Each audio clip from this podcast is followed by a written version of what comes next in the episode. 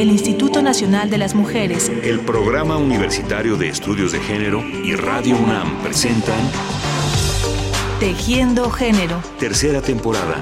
Porque solo a través de la equidad podremos construir una sociedad más, justa.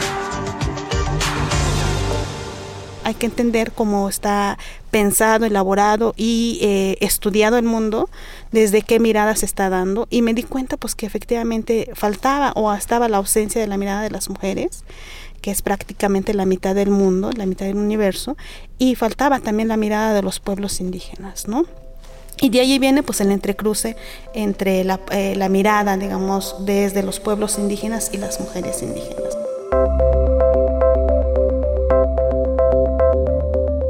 Si algo parece estar quedando claro en los tiempos recientes de nuestro país, es que nos hace falta escuchar diversas voces, compartir saberes, discutir en igualdad y crear rutas entre todas y todos. De nada sirve decir que México es un país diverso si no somos capaces de atender la experiencia y la fuerza política de esa diversidad para darle una presencia decisiva en la búsqueda de soluciones para los problemas más apremiantes. La voz de las mujeres, la ruta histórica de los diferentes pueblos indígenas están ahí, actuando, transformando, buscando rutas de eso platicaremos hoy con Liliana Vianey Vargas Vázquez, feminista, mujer mije, antropóloga.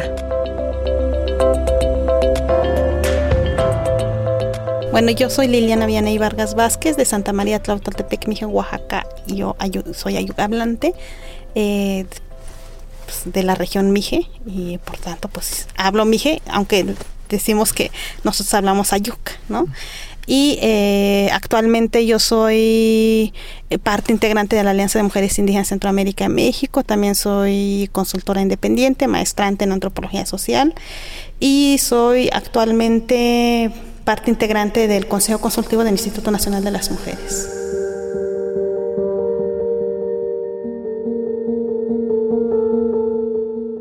En México solemos agrupar y simplificar bajo el término de pueblos indígenas a un conjunto muy amplio de realidades culturales, políticas, lingüísticas y geográficas. Por eso nos parece importante dejar claro que al hablar de pueblos indígenas, no nos estamos refiriendo a una categoría racial, sino a aquellos pueblos de lengua y origen remoto cuya existencia antecede al surgimiento del Estado mexicano, pueblos que quedaron encapsulados dentro de una realidad política que no correspondía con su identidad ni con su manera de organizar su vida.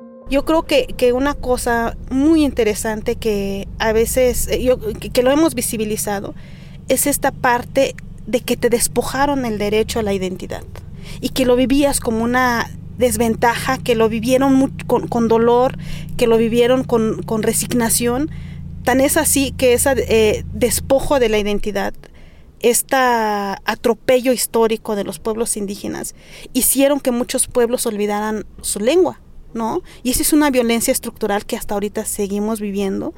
Y eso lo comento porque yo he escuchado al dar los talleres, pues este dolor y el dolor está allí, pero ¿cómo poder procesarlo, no? Y yo veo a las mujeres sufriendo por esta discriminación y este racismo y que ese dolor se convirtió en un dolor histórico y por tanto una deuda histórica también de del Estado y de la sociedad, ¿no? Y tendríamos que hacer un alto a ver recuperemos la historia para entonces entender por qué las mujeres hoy siguen peleando el derecho a la identidad, al derecho a la diversidad cultural, pero también los derechos, eh, ¿cómo se llama? individuales, ¿no? Como mujeres, como eh, el derecho que yo tengo a participar, a opinar, a estudiar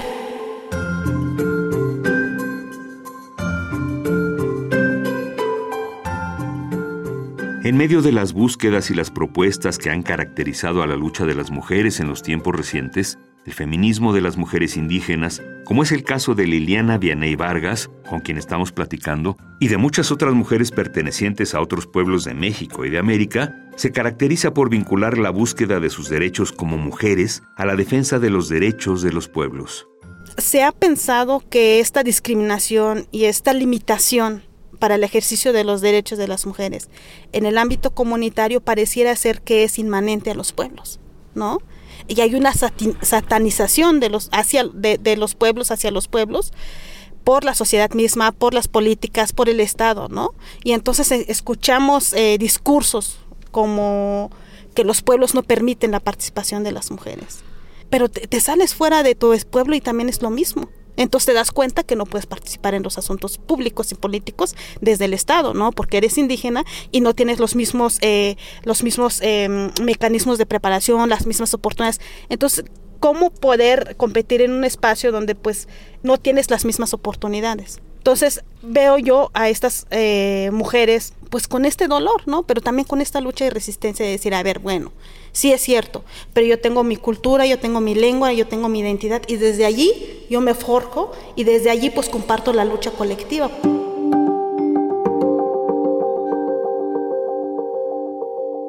Otro punto que Liliana Vianey Vargas destaca es la incongruencia que suele haber en las propuestas que se hacen para la incorporación de las mujeres indígenas a la vida pública, propuestas que parten de agendas políticas ajenas a sus necesidades y a las mayores urgencias de los pueblos. Pareciera ser que todavía estamos en la lógica de que yo me tengo que poner una cara, una máscara para que yo me visibilice, ¿no?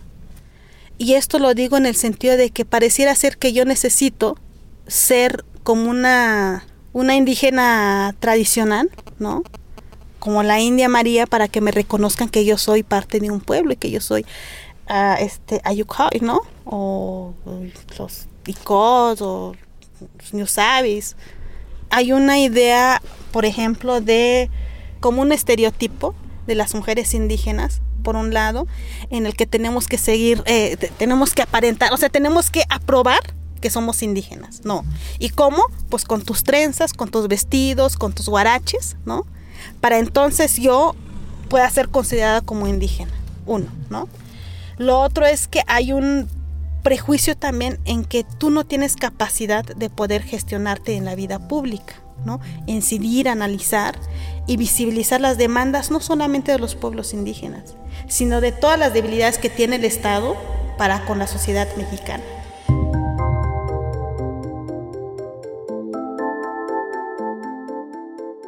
Algo que a mí me preocupa también es que, por ejemplo, pues en esta crisis de Estado no se está o no se quiere tomar en cuenta que esta diversidad cultural y esta diversidad eh, social que existe en México realmente es una es una herramienta potencial, pero es más que herramienta potencial, es una posibilidad de repensar inclusive el destino y las mismas políticas de Estado para la atención de conflictos como los que estamos viviendo, ¿no? Y el hecho de no reconocer que hay otras formas de atender a la violencia, otras formas de acceder a la justicia, otras formas de negociar y de, negociar y de solucionar los problemas, ¿no? Es justamente porque hay una relación colonial entre Estado y pueblos indígenas. O sea, yo te desconozco tu pensamiento, desconozco tus instituciones, ¿no? Y yo quiero o quiero normar desde esta eh, visión unilineal, ¿no? Desde esta visión positivista y quiere desconocer porque hay una relación colonial todavía, ¿no? Desconocer estas potencialidades que existen, pero nos damos cuenta que de todas las propuestas de Estado pues no están funcionando. Y creo que tendríamos que haberle apostado más al rescate de las experiencias positivas en todo el México, ¿no? Porque sí lo hay si lo hay, estamos desconociendo esta riqueza y el Estado está desconociendo esta riqueza y no lo quiere aceptar.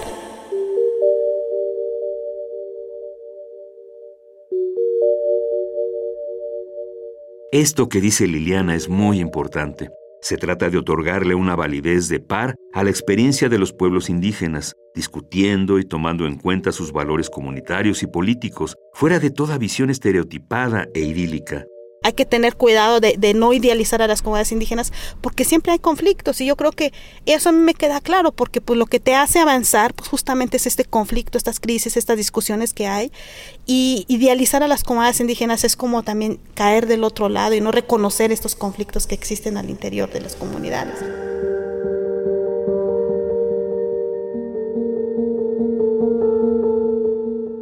La búsqueda del reconocimiento pleno al papel de las mujeres en el ámbito comunitario y ciudadano es parte de esos conflictos que muchas mujeres están buscando resolver. Hace falta mucho reconocer la ciudadanía plena de las mujeres indígenas al interior de los pueblos, ¿no?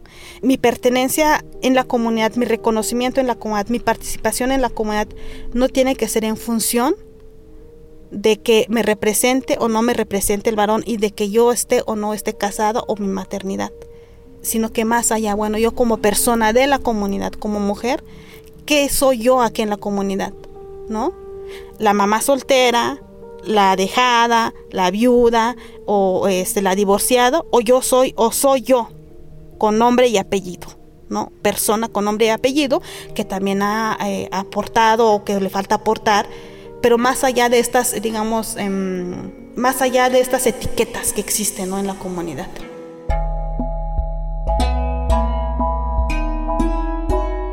El sistema patriarcal es como pues es una aguja que está ahí constantemente, ¿no? Porque una cosa que sí debemos de, también tener muy claro, pues que somos, somos parte también del sistema eh, patriarcal también, ¿no? Hombres y mujeres estamos ahí, que sí aterriza ese, e, ese, ese sistema, ese pensamiento en los cuerpos de los hombres, sí es cierto, pero va más allá de su voluntad. Va más allá de su voluntad, o sea, no es como, como decir, bueno, pues cuando nací yo quise el poder, ¿no? Sino que es una cosa estructural y desde la estructura tenemos que entenderlo porque confrontarnos con las personas, pues no, no, vamos a, no vamos a llegar a ningún lado. Entonces yo creo que sí tenemos que hacer un análisis estructural y también una reflexión personal a ver qué tanto esto me atraviesa, qué tanto necesito de construirme también, hombres y mujeres, y ahí está el gran reto. Me he dicho, a ver, ¿queremos ese poder masculino que hemos criticado? ¿O tendríamos que transformar el poder? ¿No? Pero ¿cómo transformar el poder? Tenemos que llegar a ese poder que criticamos para luego transformarlo. Pero si nada más llega una mujer en ese poder que tanto criticamos, y pues no hay una masa crítica, entonces yo creo que sí necesitamos como esta formación constante, ¿no? De hacer el poder horizontal, porque lo que vemos es que hay un ejercicio de poder este vertical. Empecemos a dialogar y a dialogar no solamente en esta generación de, ¿cómo se llama?, de entre profesionistas, ¿no? Me parece que la parte importante está en regresar la mirada con las abuelas, ¿no? A ver, cuéntame cómo le hacían esto, ¿no? ¿Ustedes qué piensan de esto? ¿Qué herramientas tenían ustedes, ¿no? Potenciemos el diálogo, ¿no? porque pareciera ser que hay una ruptura entre aquellas profesionistas y entonces empezamos a reproducir nuevamente esta lógica colonia de decir, bueno, yo ya estudié, regreso y ahora yo soy la que sé, ¿no? Y no es cierto.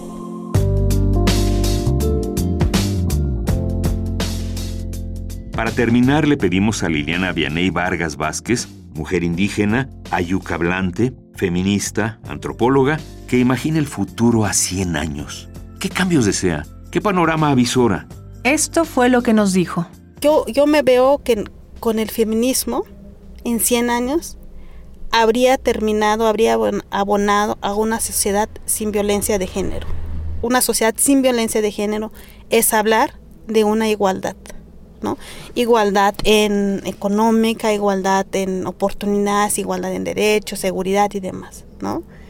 Y entonces estaríamos pienso yo en una sociedad incluyente, en una sociedad más humana, ¿no? Una sociedad que rescate la, el espíritu de la humanidad, ¿no? Que yo estoy segura que, que, que habemos más personas que estamos pugnando por, por, por, el respeto de los derechos humanos, que el feminismo no fuera necesario, ¿no? Que el feminismo no fuera necesario y que nos viéramos como una como personas, ¿no? Más allá de que si fueras mujer o hombre.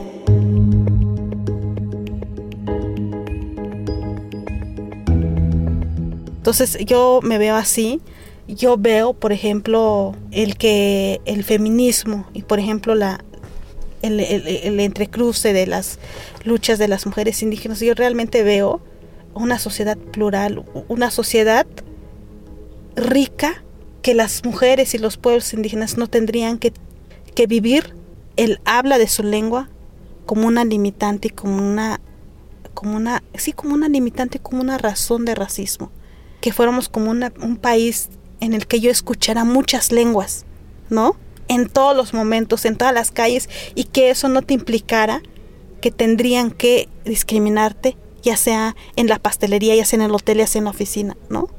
Y de que todos fuéramos bilingües o trilingües, ¿no? En el que yo me tendría, que yo pudiera comunicarme más allá del español con otra persona en otra lengua. Veo un México muy diverso, veo un México con muchos tonos, con muchas voces, veo una sociedad pues muy diversa y muy plural, ¿no?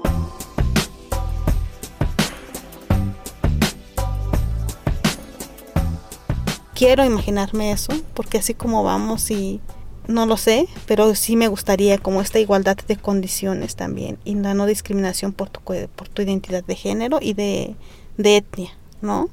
Eso, y que también me imagino una sociedad, pueblos indígenas que florezcan, pueblos indígenas que florezcan y que sean reconocidos como tal, como pueblos, ¿no? Como culturas, como con instituciones ricas, ¿no?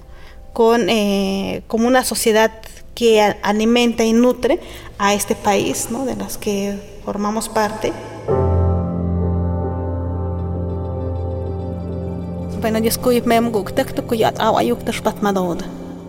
En este breve comentario en lengua ayuk que acaban de escuchar, Liliana les agradece a todos y todas ustedes el que hayan atendido su palabra. Nosotros le agradecemos a ella por su tiempo, por su entusiasmo, por su trabajo cotidiano y por esta conversación que nos deja con buen ánimo y con esperanza. Y también me imagino a muchas mujeres indígenas escribiendo, ¿no? Escribiendo, eh, compartiendo su palabra, su pensamiento en otros espacios, en otras latitudes, en otras latitudes y abonando mucho a, a la sociedad general. El Instituto Nacional de las Mujeres, el Programa Universitario de Estudios de Género y Radio UNAM presentaron Tejiendo Género. Tercera temporada. Porque solo a través de la equidad podremos construir una sociedad más, justa.